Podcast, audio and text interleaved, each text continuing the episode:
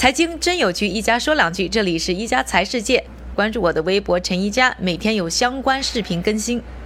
最近呢，出去拍新片啊，公司的小朋友呢建议我带一双匡威，原因是显年轻。要知道呢，匡威可是我上中学的时候的潮牌，没想到啊，现在的年轻人依然觉得它很时髦。而这个呢，Nike 旗下的子品牌可以说是把。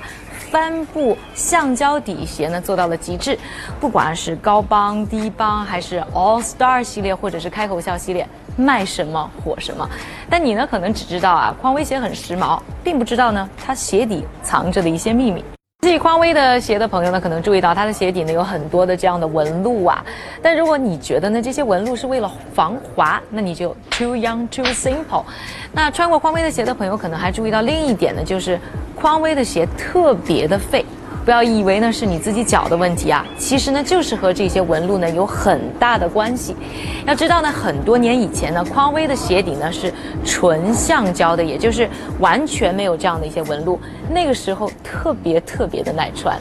但是呢，匡威和很多的美国鞋厂一样，基本是没有 Made in the USA 的，大部分也就是百分之九十九的鞋呢都是要从国外进口的。那对于匡威来说，作为橡胶鞋，它的进口关税高达百分之三十七点五。当然，匡威是不想付这笔关税了，于是，在二零零三年的时候，就对匡威鞋呢做了一次呢大大的调整，就是把它的这个鞋底上呢增加了很多的纹路。这样一来呢，橡胶成分的比例就下降到百分之五十以下。其他的部分呢，就改用我们拖鞋穿的时候用的那些材料，而关税呢，就跟着从百分之三十七点五啊降到了百分之三。所以在进口的时候呢，匡威鞋一下子就从啊橡胶鞋变成了拖鞋。所以呢，你以为是防滑，其实呢是为了省税。你以为自己穿上了整条街最亮的鞋，但其实呢不过是穿了一双拖鞋。而要说呢，这个匡威也是逃得过初一，但逃不过十五。